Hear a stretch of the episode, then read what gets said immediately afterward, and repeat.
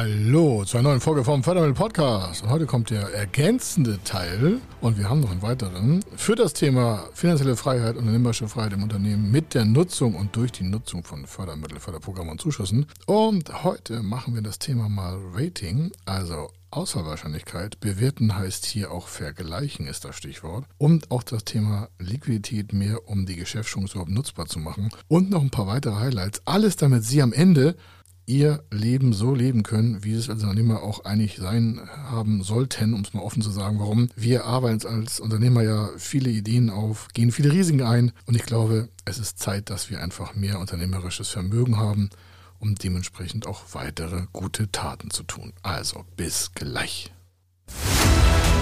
Er ist Mr. Fördermittel, Buchautor, Vortragsredner, Moderator seiner eigenen Fernsehsendung zum Thema Fördermittel und Geschäftsführer der Feder Consulting. Mit seinem Team berät er kleine, mittlere und große Unternehmen rund um die Themen Fördermittel, Fördergelder und Zuschüsse. In diesem Podcast bekommen Sie wertvolle und entscheidende Informationen, wenn es um die Themen Investitionen, Innovationen und Wachstum in Unternehmen geht. Über 25 Jahre Erfahrung, mehrfache Auszeichnungen als Fördermittelexperte, mehrere Milliarden Euro betreutes Investitionsvolumen und über 11.000 Unternehmensprojekte. Davon können Sie jetzt profitieren. Hier ist der Fördermittel-Podcast mit Kai Schimmelfeder. Und der vierte Schritt aus der gesamten Folge ist ja aus meinem Buch Erfolgsfaktor Fördermittel. Und das Elf-Schritte-Programm hat halt elf Schritte, wie das schon sagt, das Programm. Und wir haben jetzt hier den Punkt 4. Äh, Und der bezieht sich auf das Thema besseres Rating. Wenn Sie dann Vorteil 4 sehen, also gleich, wenn Sie es gehört haben, erhalten Sie bei der Nutzung von Förderkrediten, Fördermittelzuschüssen und sonstigen Formen der Förderprogramme ein besseres Rating. Und das bedeutet, dass die ganzen Parameter, die unter Basel 2, 3 und dementsprechend auch 4 zu verstehen sind, mithin alles, was Sie im Kreditgeschäft nutzen oder auch in anderen Förderbereichen, selbst bei Zuschüssen, wirkt sich ja Ihr Rating auf die Zusagefähigkeit von Zuschüssen aus. Denn es bekommen nur Unternehmen, denen es gut geht, Zuschüsse. Wenn Sie also Zuschüsse viele haben wollen, brauchen Sie ein gutes Rating. Also, was Sie da auch im Kreditgeschäft äh, zu nutzen und was Sie auch in den Anforderungen, die daraus abgeleitet sind, zu erfüllen haben, greift auch wieder in die Politik der Banken, die Kontoführung und die Nachfolgeproblematik ein. Und sagen, oh, was ist jetzt für ein Riesenbogen? Naja, aufgepasst. Nochmal wirklich merke, was zum Thema Rating läuft. Wenn Sie zum Beispiel 55 Jahre oder älter sind oder noch, noch keinen Nachfolger haben, kann es äh, gleich einen Zinsaufschlag geben, weil Sie ein erhöhtes Ausfallrisiko haben wegen einem Todesfall. Jetzt sagen Sie, naja, ein 30-Jähriger könnte auch sterben. Ich sage, aber statistisch gesehen, je älter man wird, desto früher ist der Lebensfall am Ende. Man hört dann auf zu leben irgendwann. Durch was auch immer. Selbst dann, wenn Sie nicht einmal Kredite nutzen, grundsätzlich wird dann die Geschäftsbeziehung zwischen Ihrem Unternehmen und Ihren Banken geprüft. Stellen Sie sich vor, was mit der Führung des Unternehmens, also Ihres Unternehmens passiert, wenn Sie morgen ableben. Sind da nicht einfach zu ersetzen. Das wäre ja super, wenn Sie da schon wären, aber die meisten sind nicht da. Und in dieser Position, in der Sie waren, hinterlassen Sie eine Lücke. Wenn jeder Ihre Position lückenlos übernehmen könnte, wäre alles okay. Aber solche Situationen sind selten lückenlos. Wenn Sie Inhaber geführt sind, egal in welcher Rechtsform, dann sind Sie meistens der Treiber. Außer Sie haben schon einige Elemente aus diesem Elf-Schritte-Programm parallel gemacht oder vorgezogen, je nachdem, wo Sie gerade stehen. Wie gesagt, die meisten Unternehmen kommen mit verschiedenen Ausprägungen dieser elf Schritte zu uns. Und äh, wir testen das dann und gucken, wo es eigentlich dran zu arbeiten. Wenn das der Unternehmer möchte, das ist ein extra Programm bei uns, das ist ein Intensivcoaching, hat nichts mit einem einzelnen Förderantrag zu tun, das muss man hier nicht nutzen. Nur wenn jemand sagt, ja, ich möchte das weiter auf die Zukunft ausrichten, können wir darüber sprechen, dann sind Sie hier in diesem Programm möglicher Kandidat. Also, wenn Sie Inhaber geführt sind, sind Sie also der Treiber. Und was passiert, wenn der Treiber wegfällt? Es geht dem Unternehmen nicht gut, wenn der Chef ablebt. Natürlich die psychologische Belastung will ich gar nicht besprechen. Mitarbeiter kommen in Tränen, das können Sie sich vorstellen. Ihre Familie, ja, können Sie sich ja vorstellen, Lebenspartner, Lebenspartnerin sitzt äh, quasi die Hände stützend, den Kopf aufgelehnt und was wird jetzt mit der Zukunft? Das ist also auch eine Sache, welches, mal welchen, welchen Nachlass Sie da auch eigentlich ähm, Ihren Hinterbliebenen auferlegen wollen. Also wie viel Last wollen Sie eigentlich hinterlassen? Also es ist schön, das vorzuregeln. Ich weiß, das ist ein hartes Thema, aber das sehen wir ganz oft, weil wir ja Unternehmenskäufe ja auch ganz groß trans, ähm, also begleiten.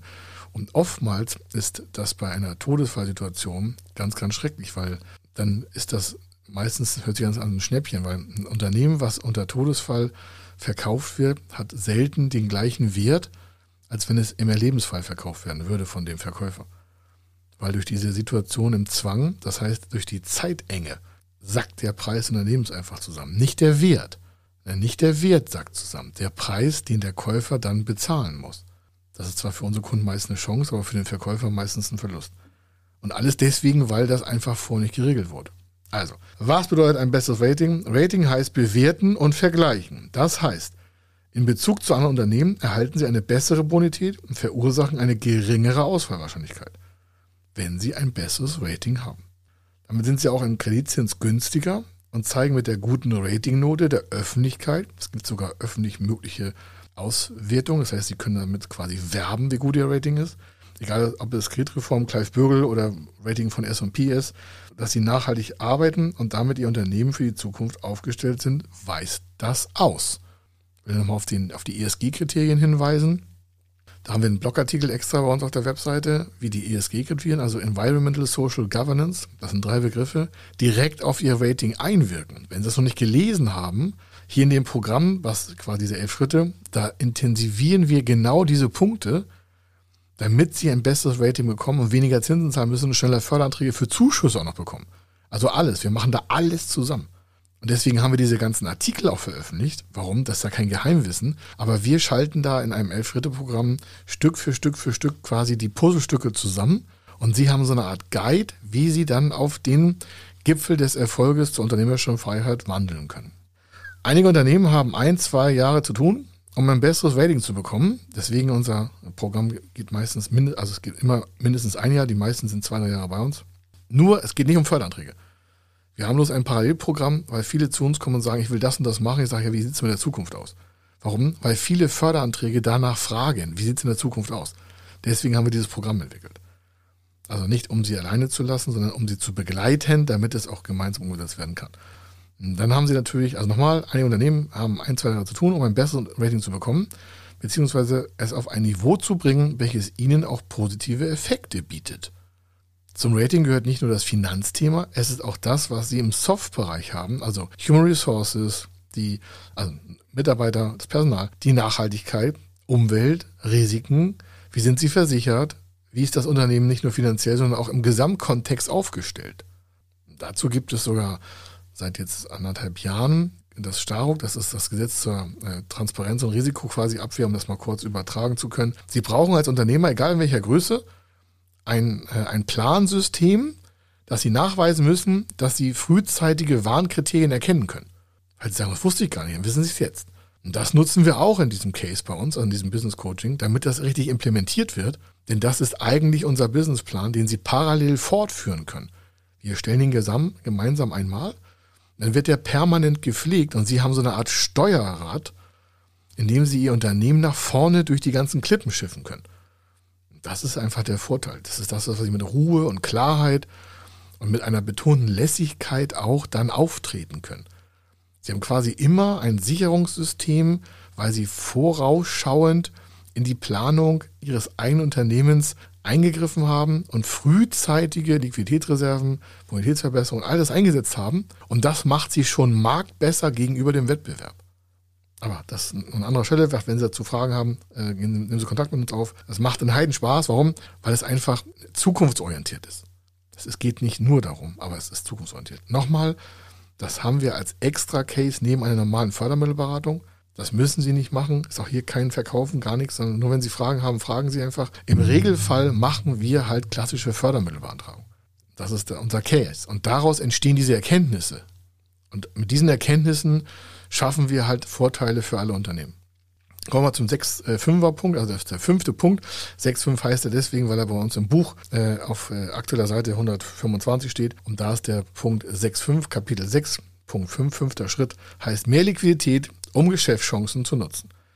Und bei diesem fünften Punkt, beziehungsweise diesem fünften Vorteil auf dem Weg der unternehmerischen Freiheit, haben Sie mit Förderkrediten und Fördermitteln, Förderprogramme, egal in welcher Form, eine wesentlich bessere Liquidität schon bewirkt, um Ihre Geschäftschancen zu nutzen. Weil es ist ja jetzt schon Zeit vergangen. Sie haben Bonitätsverbesserung gemacht, das Clearing gemacht, also das Clearing, also das, das Ausräumen von Missdeutung Ihrer Bilanzkennzahlen. durch ein Deutungshoheitskonzept, das haben auch unsere Kunden von uns, damit sie bestimmen, wie die Zahlen zu lesen sind, die sie im Unternehmen erwirtschaften. Die Kennzahlen sind dann nicht mehr von fremder Stelle fehlzudeuten, sondern sie sind von ihnen pre-gedeutet, also vorgedeutet. Und damit wirkt das auf das Rating auch aus.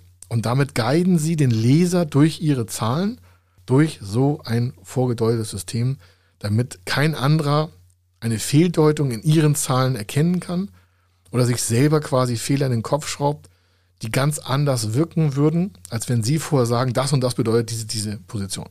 Sie müssen Investitionen nun vielleicht gar nicht mehr mit externen Finanzmitteln finanzieren, das machen die meisten trotzdem, weil es einfach schon da ist, sondern haben überdurchschnittliche Kapitalbestände schon aufgebaut. Das dauert ein paar Monate, vielleicht ein paar Jahre, einige meistens ein paar Monate, also nicht so viele Jahre, aber Monate. Aber bei einigen Großprojekten haben wir auch schon mal zwei Jahre Vorarbeit geleistet, um es dann auch realisieren zu können. Parallel lief das Projekt natürlich weiter. Bloß bei Großprojekten haben sie tausend Anträge zu schreiben, nicht nur Förderanträge, sondern das Bundesemissionsschutzgesetz und dann müssen sie da was mit dem Naturschutzbund machen und dann muss die Gemeinde zugeordnet, dann muss das Feld ausgestellt werden, dann brauchen sie eine Bauplanung, brauchen sie das, dann ist da ein Jahr Bauvoranfrage, tausend Sachen. Und parallel zu dem Projekt haben wir das Unternehmen mit den ersten vier Schritten, jetzt den fünften Schritt, schon auf eine größere Investition vorbereiten können. Das heißt, wir haben die Zeit genutzt, in der sowieso parallel administrativ viel Papier bewerkstelligt wurde um dem Unternehmen dieses Grundstück überhaupt und auch das Werk, was darauf entstehen soll, das war ein großes Produktionswerk, zu ermöglichen. Sie haben jetzt äh, Förderprogramme für die vergangenen großen Investitionen verwendet, haben äh, damit verbunden grundsätzliche Vorteile genutzt und ihre eigene operativ notwendige Liquidität geschützt. Das war ja das, was ich eingangs sagte in Schritt 1, 2, 3. Und gleichzeitig weitere Liquidität aufgebaut, indem sie ihre geschützt haben und weitere dazugeholt haben. Das heißt, sie haben Liquidität im Unternehmen zurückbehalten können, die sie sonst bei schlechterer Bonität beim schlechteren Rating durch höhere Zinsen hätten an die Bank abgeben müssen. Sie merken also, Sie lassen das Geld im Unternehmen und sind deswegen liquider. wenn Sie schon ein paar Monate daran gearbeitet haben, vielleicht auch ein oder zwei Jahre, wie gesagt, dann werden Sie preiswerter Ihre Investition finanzieren können. Und das wiederum heißt, vieles, was Sie kaufen, beziehungsweise in was Sie investieren wollen, wieder Maßnahmen beginnen beachten, Förderanträge vor der Investition äh, auftragen, wird für sie preiswertiger bzw. kostengünstiger. Und zum Einkauf gehört auch, das wird Ihre Einkaufsabteilung interessieren im Unternehmen. Wenn Sie ein größeres Unternehmen haben, haben Sie einen Einkaufsverantwortlichen, der dafür verantwortlich ist, so tief wie möglich einzukaufen. Also zum Einkauf gehört auch, wie Sie den Einkauf der Investition refinanzieren und welche Produktivität diese Investition verursacht.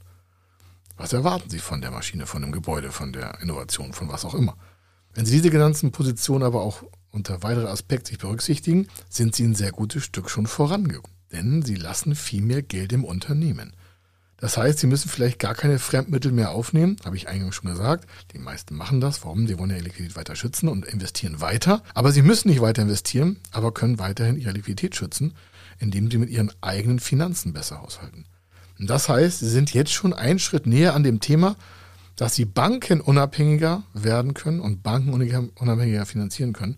Wenn sie nicht bankenunabhängiger werden, wenn sie nicht bankenunabhängiger werden, das ganze elementar, sind sie immer abhängig von Dritten. Ich sage, wiederhole das nochmal. Wenn sie nicht bankenunabhängiger werden, sind sie immer abhängig von den Dritten. In diesem Fall von ihrer Bank. Das hat nichts mit einer Freundschaft beim Golfspielen mit dem Vorstand der Bank zu tun, sondern sie müssen, müssen, müssen sie gar nichts, aber wir empfehlen das, sich komplett bankenunabhängig finanzieren zu können, egal wie groß Ihr Unternehmen ist. Wenn Sie Konzern sind, machen Sie sowieso am Finanzmarkt, ist was anderes, aber im Regelfall kleine und mittlere Unternehmen sind Banken abhängig, weil sie einfach eine zu dünne Liquiditätsdecke haben und sich nicht einfach von A zu B ohne Bank bewegen können.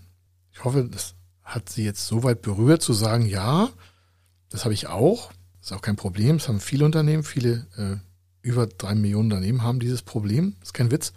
Wir haben ja 3,6 Millionen Unternehmen und 90 äh, Prozent davon haben keine liquide Freiheit. Neun von zehn Unternehmen haben keine liquide Freiheit.